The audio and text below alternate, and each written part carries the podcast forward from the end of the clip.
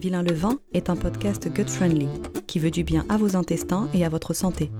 Il vise à vulgariser des procédés culinaires ancestraux qui réapparaissent dans nos cuisines mais qui sont souvent appréhendés car peu connus. Vilain le vin Mais pourquoi est-il aussi méchant?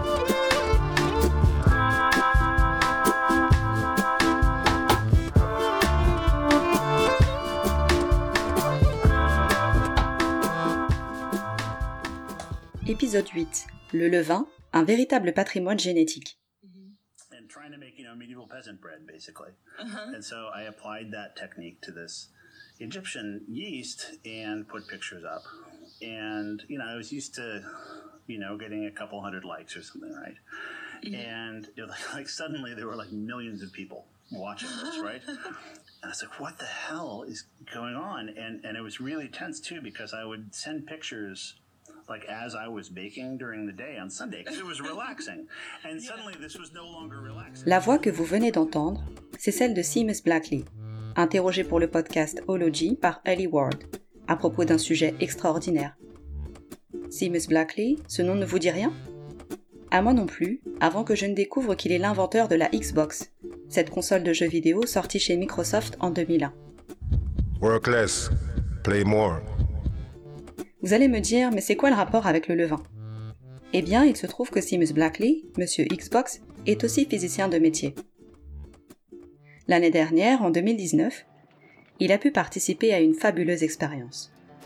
Avec l'aide d'une égyptologue et d'un microbiologiste, il est parvenu à faire du pain avec un levain retrouvé sur des jarres égyptiennes vieilles de 4500 ans. Ces jarres, exposées au musée des beaux-arts de Boston, était destiné à la fermentation du pain au temps de la construction de la pyramide de Gizeh.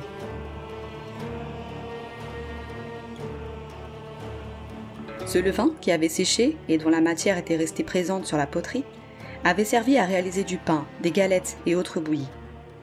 Seamus Blackley et ses deux acolytes en ont récolté afin de le faire analyser. Blackley ne s'est pas arrêté à l'analyse biochimique. Il en a gardé une partie et en a profité pour tester ce levain millénaire voir ce qu'il avait encore dans le ventre, voir si quelque chose était encore possible.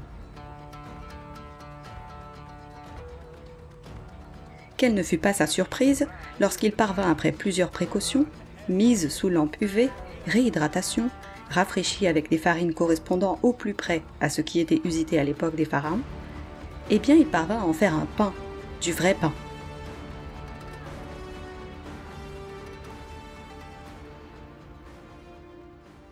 Vous trouvez ça étonnant? Moi je trouve ça carrément fascinant. C'est pour cela que je vous dis depuis plusieurs épisodes qu'un levain, ça ne meurt pas si facilement. C'est un monde microscopique, une vraie société, qui, une fois qu'elle est établie, peut rester en dormance pendant des siècles et des siècles. Ce qui est très curieux dans cette expérience, au-delà de la résurrection de ce bout de levain égyptien, c'est le goût qu'il a apporté au pain réalisé. Un goût apparemment différent, beaucoup plus sucré et plus riche avec une empreinte correspondante à l'environnement de l'époque. Imprégnée des composés de l'argile des poteries, elle-même produite par la terre et le sol égyptien de cette période, ainsi que les levures et bactéries présentes dans l'air et sur les mains de ceux qui le fabriquaient. En gros, c'est comme si on avait retrouvé une trace d'ADN sur un lieu de crime, en somme. Sauf que là, il ne s'agit pas de mort, mais bel et bien de retour à la vie. La biodiversité du levain, à travers le monde et même à travers le pays, les villes, les familles, les personnes, est une réalité. On pourrait même vulgariser ce fait en disant qu'il existe autant de levains que d'équations possibles dans le monde. Je vous en avais déjà touché un mot dans l'épisode numéro 2 où nous parlions de qualité et de farine.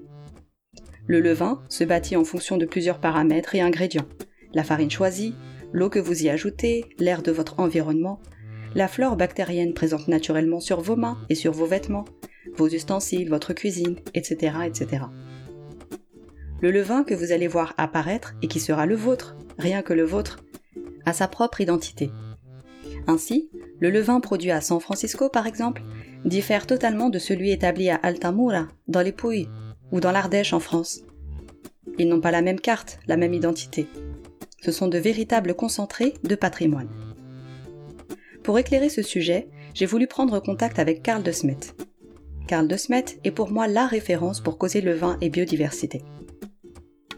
Il intègre en 1994 l'équipe du groupe Puratos, producteur agroalimentaire, et il a depuis effectué de nombreux voyages et recherches autour de la biodiversité du levain à travers le monde. Il est depuis 2013 responsable, écoutez bien, d'une bibliothèque du levain à Saint-Vite, près de Bruxelles. Hein? Mais c'est quoi ce concept? Et à quoi ça sert? Cette bibliothèque du levain, ça vous intrigue, n'est-ce pas? Alors ouvrez bien vos oreilles et écoutez son histoire. Alors, moi, j'ai la chance de pouvoir voyager dans le monde entier et d'aller découvrir des levains qui viennent de partout. Euh, c'est incroyable que, l'on trouve des levains au Japon, au Brésil, euh, en Alaska, euh, en Grèce, en France, en Espagne. Ça nous semble un peu logique ça, mais, mais on en trouve aussi en Inde, par exemple, ou en, Australie, ou Nouvelle-Zélande, euh, ou en Afrique du Sud. Le levain est partout, en fait. Il a il a voyagé à travers du temps avec euh, chaque civilisation. Et euh, à vrai dire, chaque, chaque levain est unique parce que un levain est toujours composé de levures sauvages et bactéries lactiques. Et ce sont justement ces mélanges de, micro-organismes qui donnent en fait euh, l'empreinte, disons presque, c'est comme une empreinte de doigt, à un levain. Et euh, c'est ça qui, fait que chaque levain a ses propres caractéristiques, il a sa propre couleur, hein, à cause de, la farine qui est utilisée, il a son propre arôme, il a son pouvoir fermentaire dépendant de la souche de levure que l'on a trouvée. Maintenant, il faut savoir que la souche la plus euh, commun dans le levain, c'est la Saccharomyces cerevisiae. C'est la même souche que l'on trouve dans qui est utilisé en fait pour faire la levure commerciale. Maintenant, il faut savoir que cette souche, si on dit Saccharomyces cerevisiae, c'est comme dire c'est un chien. Ok, dans les chiens, on a encore beaucoup de races. Il y a les bergers allemands, il y a les chihuahuas et, il y a les caniches, par exemple. Donc, il y a, il y a beaucoup de variétés encore là-dedans. Et dépendant de l'endroit ou le type de Saccharomyces cerevisiae qu'on peut retrouver euh, dans le levain finalement. Hein. Euh, ça va donner un pouvoir fermentaire un peu différent, mais il y a aussi d'autres arômes qui sont développés. Et ça ensemble, avec la présence des bactéries lactiques, qui peuvent être de la famille des lactobacilles ou des leuconostocs par exemple, euh, elles, elles vont s'occuper de transformer les sucres qui viennent de l'amidon finalement en acide euh, lactique et en acide acétique euh, majoritairement. Et ce sont ces combinaisons d'arômes qui sont produites par les levures et les acides qui sont produits par les bactéries lactiques et ensuite les bactéries lactiques, elles vont aussi tourner le réseau de gluten en acide aminé, que tout ça fait qu'un levain, il devient très complexe. Hein, si on compare ça avec euh, avec des fleurs, on pourrait dire que un, pain qui est ou une levure, elle a l'arôme d'une rose par exemple ou une tulipe. Si on a du levain, on a un arôme qui euh, qui devient beaucoup plus complexe comme un beau bouquet de fleurs qui contient et des roses et des tulipes et des des et des fleurs de Pâques enfin je connais je connais pas vraiment les noms mais ça, ça revient un peu à ça.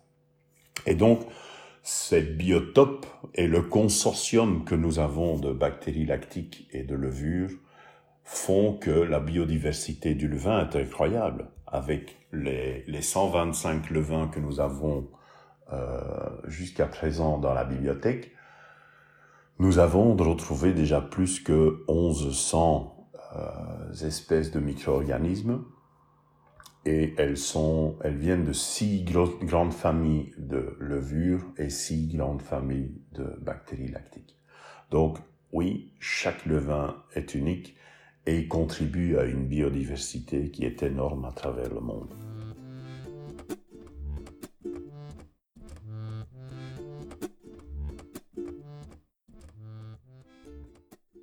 Donc, l'histoire de la bibliothèque du levain, elle est un peu bizarre. On a on a, comme j'ai évoqué plus tôt dans, dans le podcast.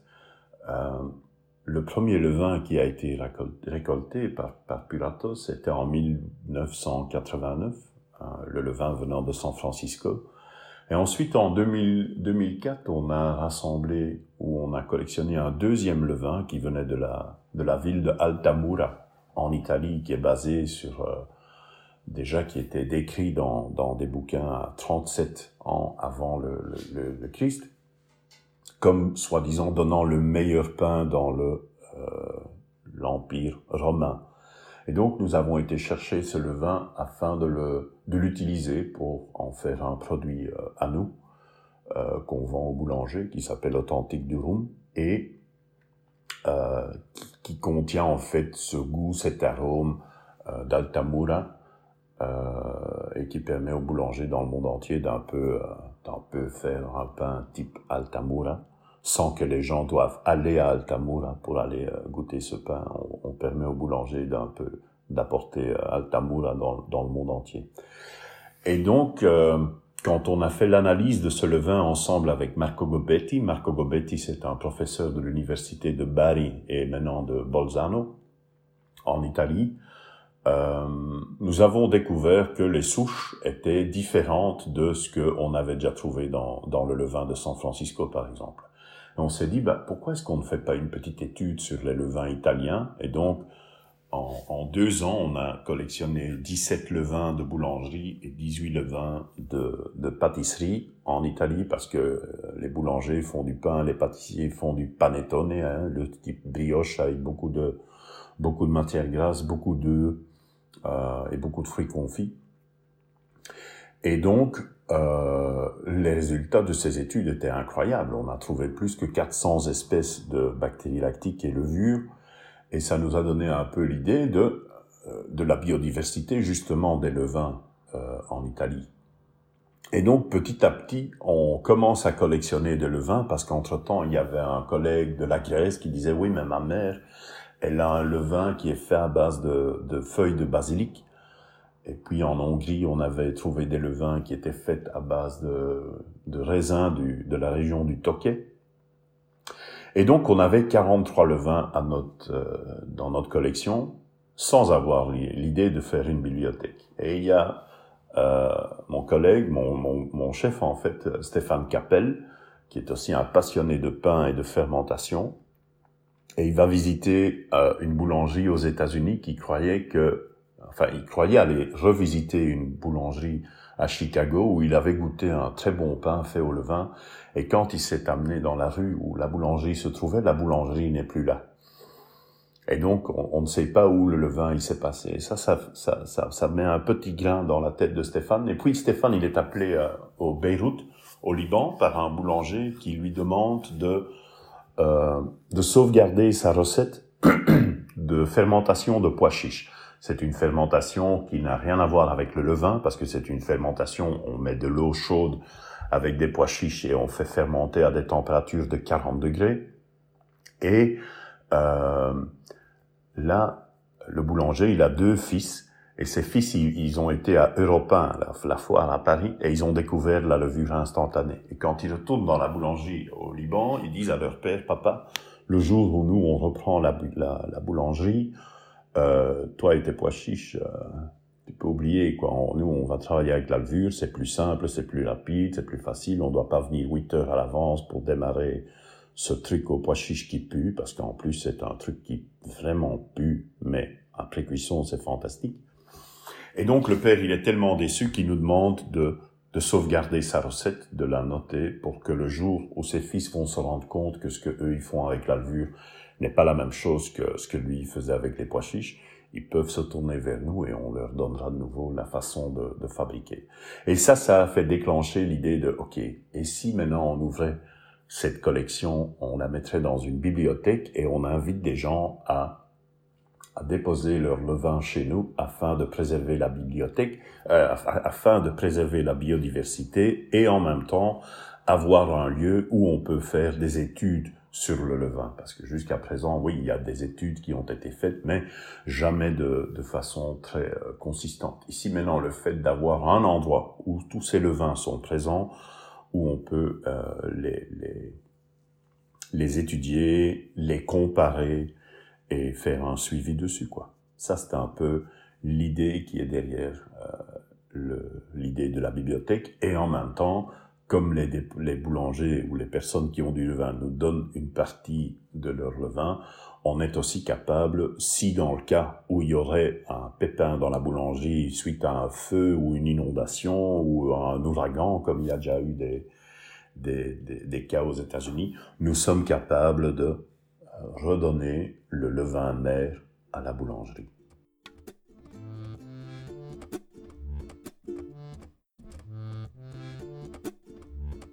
Donc jusqu'à présent, nous avons 128 levains qui viennent de 25 pays du monde entier. Et donc, on les sauvegarde dans des bocaux en verre, bien fermés hermétiquement, parce que quand on dépose les levains après rafraîchis, on serre bien et les, bocaux sont comme euh, avec le joint. Et ça, c'est pour maintenir tout le CO2 qui est développé dans le levain. C'est bien évident qu'on essaie de le maintenir dans, dans le bocal parce que il va contribuer à la préservation du levain.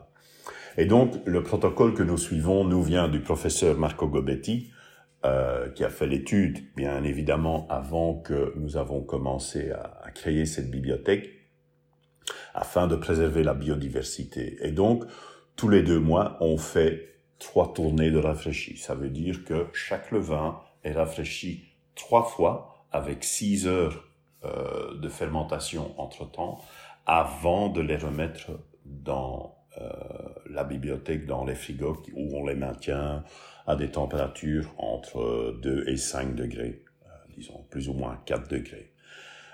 Donc à côté des levains, nous avons bien sûr aussi chaque farine. Donc, chaque propriétaire du levain, parce que les levains ne sont pas à nous, hein, ils sont toujours la propriété des boulangers qui nous les mettent à disposition, nous envoie une fois par an un sac de farine afin qu'on est capable de justement nourrir les mamans avec euh, les mêmes farines que les boulangers utilisent euh, chez eux.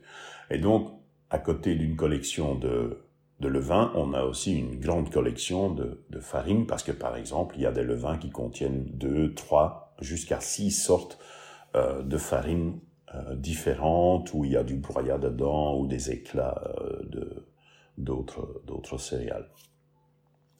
Et donc c'est un travail, ça, ça, nous prend beaucoup de temps pour le faire. Nous sommes trois à le faire. Il y a mon assistant et il y a la femme de ménage qui s'occupe de tout nettoyer entre chaque mélange.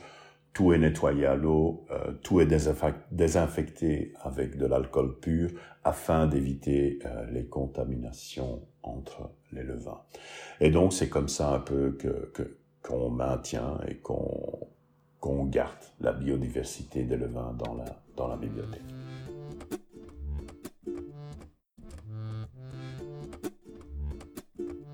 Alors, pour rentrer dans la bibliothèque avec son levain, il y a quelques, quelques choses qui, qui sont euh, primordiales. D'abord, tout d'abord, un levain doit être fait de fermentation spontanée. Il ne peut pas être fait à base d'une euh, d'une culture starter, comme par exemple en Allemagne, beaucoup de boulangeries, où toutes les boulangeries en Allemagne ont des levains, seulement euh, ils sont toujours produits à base d'une culture de starter que qui est utilisé toutes les semaines ou tous les mois ou tous les six mois ou une fois par an afin de redémarrer un nouveau levain. Euh, donc ça, ça nous intéresse pas parce que ces levains-là ne contribuent pas à la biodiversité des levains parce que nous savons ce qu'il y a dans cette culture de starter, quel type de bactéries lactiques et quel type de levure est utilisé. Donc ceux-là n'ont pas de chance. Tous les autres levains qui sont issus de, fermentation spontanée sont sujets à un jour rentrer, bien sûr, dans la bibliothèque. Pour l'instant, on, euh, fait rentrer plus ou moins 20-24 levains par an, parce que bon, il y a un budget à côté. Il faut savoir que chaque levain est, euh, analysé et identifié, c'est un, temps euh, incroyable. Hein. Ça prend trois mois dans l'université afin de on commence avec une dilution du levain, puis on va euh, inoculer sur des plaques pétries avec différents substrats, et alors on commence à voir les colonies de micro-organismes qu'on va à chaque fois remettre sur une nouvelle plaque pétrie afin de, créer des colonies où les bactéries sont isolées et comme ça on peut les identifier à travers du, de l'ADN. Euh, donc c'est un travail qui est, qui est onéreux, hein, c'est pas bon marché de le faire. Et donc on a cette limitation de 24 par an. Euh, donc ce qui est important, c'est que le levain soit issu de fermentation spontanée, que quel type de, de, farine est utilisé. Hein. Par exemple, nous avons déjà 37 ou 39, pardon, 39 levains qui viennent de l'Italie. Et donc, pour un boulanger italien ou un levain italien, il devient beaucoup plus difficile de rentrer dans la bibliothèque que d'un levain qui va venir du Panama, par exemple. On n'a encore rien du Panama. Euh, on a la chance d'avoir 15 levains français.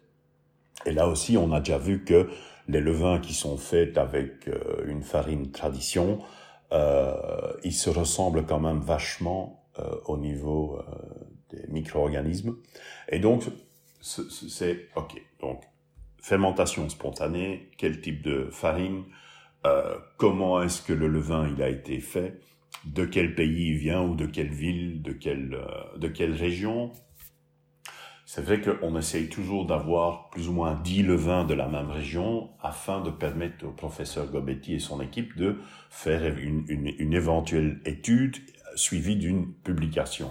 Et comme ça, nous avons déjà euh, sorti deux, trois publications scientifiques euh, des, choses qui ont été retrouvées dans, ces levains. Euh, donc, on a bien sûr beaucoup de personnes, beaucoup de boulangeries qui sont dans notre réseau commercial parce que nous vendons aux boulangers. On connaît pas mal de boulangers dans le monde entier. Donc, on a,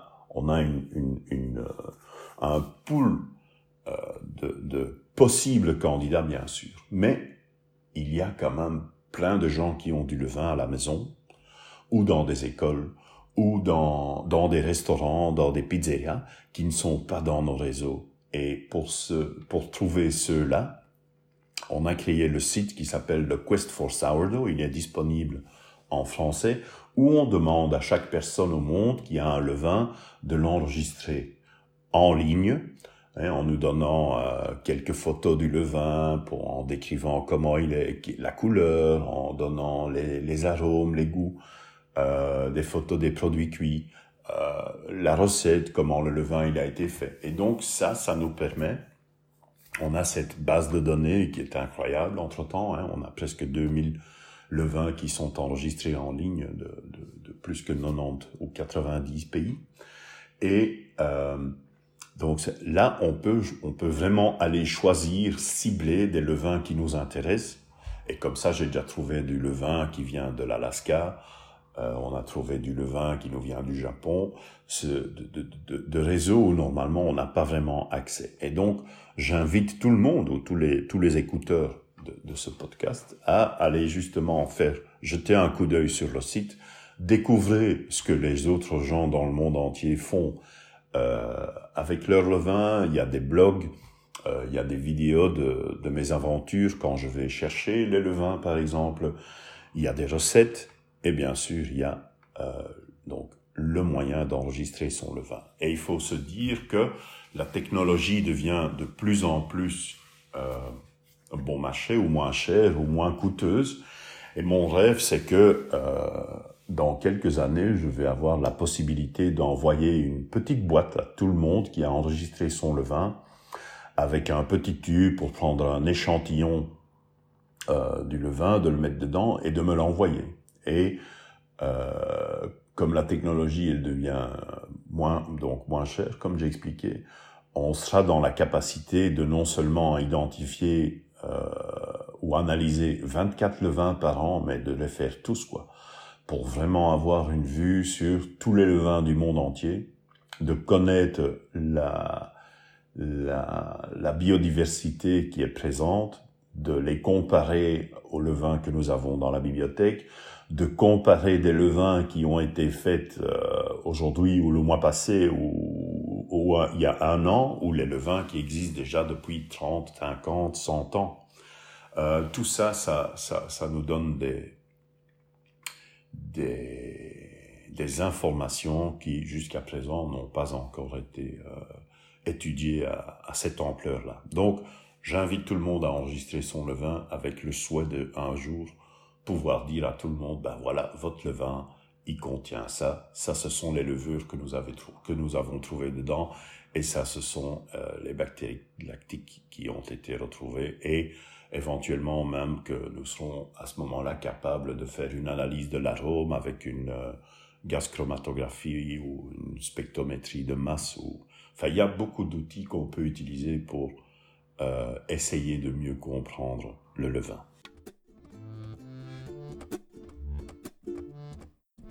Vous avez entendu ça? Moi j'ai bien envie de l'enregistrer mon levain, et d'avoir l'espoir un jour de découvrir de quoi il est composé en substance. Nous arrivons à la fin de cet épisode consacré à la biodiversité du levain. Vous comprenez donc maintenant que votre levain, c'est comme votre enfant, c'est le vôtre, et il ne ressemble pas ni ne réagit comme celui de votre voisin.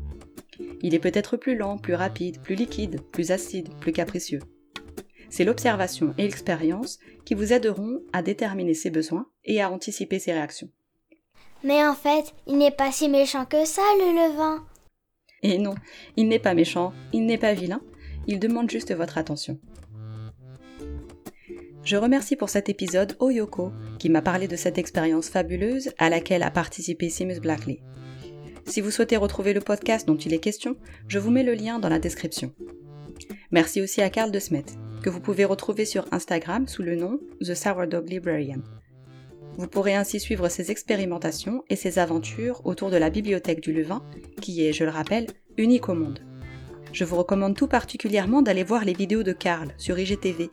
C'est un beau voyage à la rencontre des différents levains qu'on peut trouver à travers tous les continents. Quant à moi, je vous retrouve sur Instagram sur mon compte Vilain Levain pour continuer d'échanger avec vous sur le pain, la fermentation et la vie tranquille. Rendez-vous la semaine prochaine pour un nouvel épisode de Vilain Levain. D'ici là, prenez soin de vous et soyez attentifs à votre levain.